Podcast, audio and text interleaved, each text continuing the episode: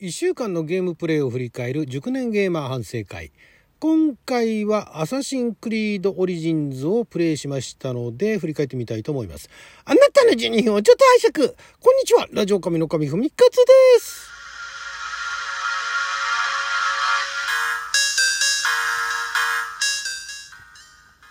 今日は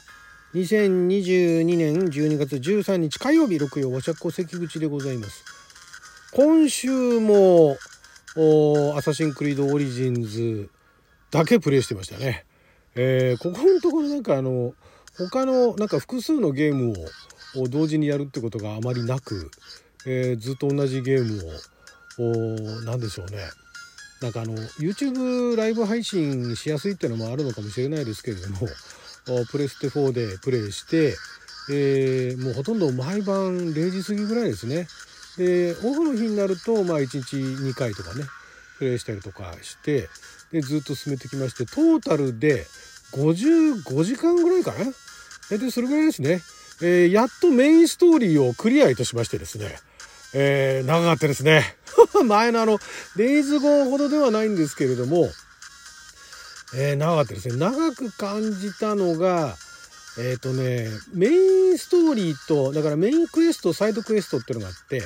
えー、サイドクエストメインクエスト推奨レベルっていうのがあるんですよ。それぞれのクエストで推奨レベルいくつって出てくるんですけども、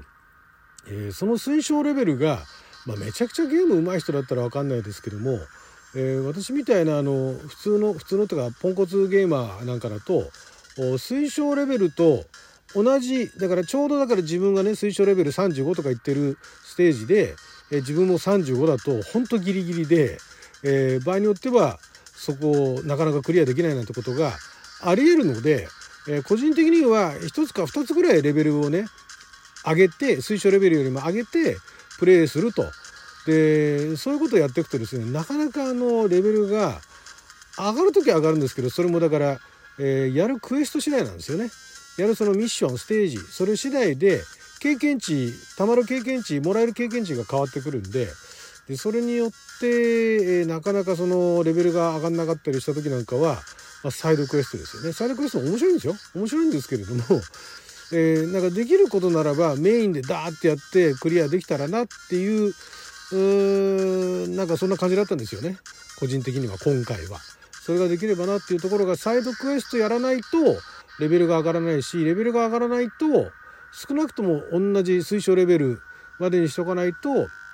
なかなかそのメインストーリーが進めないっていうのがちょっと長く感じてしまった要因ですかね個人的にはね。えー、まあだからメインやってあこれは無理かと思ってサイドクエストをたくさんやって まあでもあの救いだったのが何度も言ってますけどその古代エジプトの再現性ですよね。実際行ったことないから分かんないんですけどもその5年前なんだけれどももうプレイステーション4でもともとはプレイステーション4エクスクルーシブかな。まあそれが今 PC でもプレイできるようになってますけれどもこれが本当に素晴らしくて、えー、そのいろんな文献だとかねそういうあの遺跡だとかそういったようないろんなあの専門家の人たちの情報資料をもとに、えー、かなりあの忠実って言っていいのかどうかなんですけどかなりその今の現在の研究成果を反映させた作りになっていてでまあそれがどれだけ反映されてるのかどこまでフィクションなのかは分からないんですけどもやっぱりねそのゲームだっていうのは分かるんですけれどもそこにねやっぱりあの旅行に行ってるあるいはお散歩に行ってるっていう感じがすごいするんですね。そこが良かったんですね。だからお使いミッションみたいなもんでもなんかちょっと行ったことない場所だから行ってみるかって言ってねうわこここんななってんだなんですねこんな建物あるんだなとかあここもう遺跡になっちゃってんだとかね、えー、大体あの、そのまあだから紀元前30年とか40年ぐらいの話なので、えー、ピラミッドだとかってさらにそこから2,000年前ぐらいでね建てられたものらしいですから もうだからもうすごいですよね4,000年前のものがなんかあの残っててみたいなね。で、まあ、あとだからえー、ギリシャの文化が入ってたりだとかローマの文化が入ってきたりだとかもう後半は途中そのギリシャの文化に触れることがあってそのギリシャ人とエジプト人となんかヒエラルキーみたいなものがあってねエジプト人が虐げられてるみたいなそんな流れがあったりとかしてでだんだんいくと今度あのローマローマ帝国っていうかねローマの力の強さというものがだんだんあの見えてくるわけなんですね。でジュリアス・シーザーとかも出てくるしクレオパトラとかも出てくるしなかなかねあのブルータスも出てきましたしねこれがね、まあ、実際会ったことないですけどもなんかねもう何でしょう、まあ、有名人だっていうのもあるんですけどもおおなんかクレオパトラと話してるみたいなねもう本当にねゲームなんですよゲームだって分かってるんですよ分かってんだけどねいや楽しかったですねそこはね。でこれあのなんか観光モードみたいなね、えー、特にあの暗殺する必要もなく、えー、街の中を観光できるモードっていうのがあってだから多分、えー、そこにはただ観光するだけじゃなくてその歴史的建造物とかねそういったもののなんか解説なんかもあると思うんですけども、えそれをあとまあ12回やろうかなと1回ぐらいかな、まあ、1回か2回ぐらい配信しようかなと。いうところまで来ましたまだねサイドクエストでもやってないサイドクエスト実はたくさんあってえっ、と今最終ステージに相当するメインの最終ステージに相当するところが推奨レベルが35なんですね。でちょうど5になったんですね。でもこれ以上ちょっとサイドクエストやって36上げるのもなと。でまた途中で、えー、と最近よくあるパターンですけれどもこっから先は、えー、やめられませんよみたいなね。あのー、まああるんですよこの最終ステージに向けていきますみたいなこの「アサシンクリードオリジンズ」の場合は最終ステージに向けていきますではなくて、え、しばらく帰ってこれませんみたいなねいうのがあったんですが、えー、そういうのがあったりとかしてなかなかあの何でしょう最後の方になっていくと自分のペースっていうのが、えー、1時間ぐらいで終えるつもりが結局3時間かかっちゃったとかね、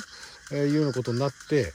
で、まあ、サイドクエストもいろいろあったんだけれどももうもう最後はもう35で行こうと言って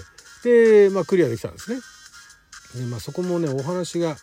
あとはま個人的にはね最後もっとあのムービーでもカットシーンでもよかったんじゃないのっていうところありますけどわざわざプレイさせなくていいんじゃないのっていうところありましたけどね。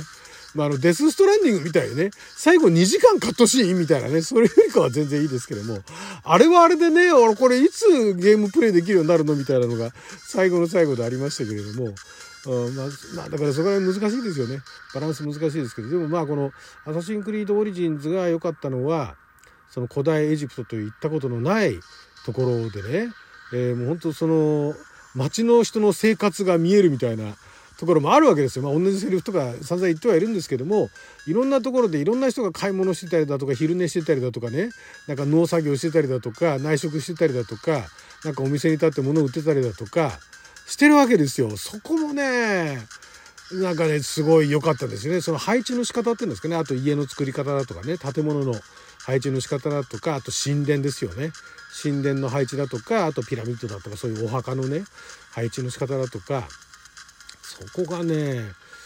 いや楽しかったですね。古代エジプト。まあ楽しかったんだけれどもまあいいかなと。しばらくはいいかなと。もう50何時間もやったんでいいかなっていう感じなんですが、まあ、ようやく終えることができました。だからまあこの後今後またプレイステーションでじゃ次何やろうかなと。プレイステーションライブやっぱ楽な楽っていうかお手軽なんでねあのー、私が今やってる YouTube のチャンネルの方に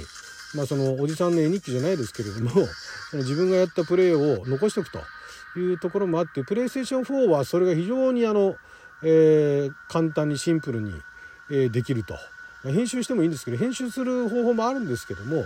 まあ、あの YouTube で、えライブはやるときは、まあ、あの今のところはプレイステーション4が一番簡単かなと。なのでプレイステーション4に積んでるゲームを今後はまたやっていこうかなと。今ちょっとあの検討してるのが1本2本あるんでね、まあ、それを次からまたやっていこうかなとは思ってるんですが「アサシンクリード・オリジンズ」は非常に物語も何でしょうねそんな複雑な物語じゃないしでなんで「アサシンクリード・オリジンズ」なのかっていうのも今までほとんど私アサシンクリードシリーズっていうのはどんな話なのかなとかどんなシリーズなのかっていうのはなんとなく聞いてはいたんですけどもやっと今回その「アサシンクリード・オリジンズ」っていうタイトルの意味が最後つながるんですね。おーっとタイトルがドーン出てきて、おーっつって終わりましたけどね。いや、面白かったです。なかなか、これも、あの、他のゲームをやらず、えずっと、えー、仕事から帰ってきたら、アサシンクリードオリジンズばっかり連チャンでやってたから、だからまたあれですよね、なんかあの、海外ドラマをずっと毎日毎晩見てたような感覚でしたね。えー、で非常にあの操作も、おまあ、シンプルで、えー、そんな難しくないあのまあ、操作性ですね、まあ、難しくない、まあ、本当にシンプルってわけじゃないですけどただボタン1個2個押しゃいいとかそういうもんじゃないんで、まあ、それなりにあのプレイステーションはプレイステーションのコントローラーにあるボタンをほとんど使うっていうのはありますけれどもまあでもそう操作もシンプルだし戦闘もノーマルで進めましたけれども、ま、何度か死にはしましたが、えー、そんなにあの、まあ、1箇所ね1箇所の最後海戦があってあの海でね船に乗って戦うあの戦艦に乗って戦うのがあるんですけど昔の戦艦にね乗って戦うのがあれがね最初ちょっとどこからね敵が来るのかだとかどんな戦闘になるのかっていうのは見えず何回もなんか、えー、死んでしまったりだとかっていうのはありましたけども何回も死んでしまって先が進めなくなるんじゃないかなと思ったのはそこくらいであとはもうそんなにあの苦もなく、まあ、死んでも1回ぐらいみたいなね感じで行けたんでね。海がちょっと一番難しかったですね。でも海の評判が良かったようでねその次のあの「アサシンクリード・オデッセイ」の方は海戦シーンが、え結構増えてたりとかしてね。私もだからそれで海戦はやったことはあったんですが、まあ、ちょっともうすっかり忘れていたというのもあってですね。まああの終わってみれば面白かったですよ。海戦も。よくできていましたね。非常にシンプルだったし。それがあのその操作のやり方っていうのがほんのちょこっとしか出てこないんでね。あまあちょこっとでもないか。一応見たらわかるんですけども。そこらのところの船の操作がやりづらかったけどあとここであのこのキャラクター変えなくてプレイヤーキャラクター変えなくていいじゃんってところで変えたりとかねあったんですけどまあお話進めていく上であれも必要だったのかなということでねまあトータルで面白かったです。はいということで12分間の貴重なお時間いただきありがとうございました。それじゃあまた。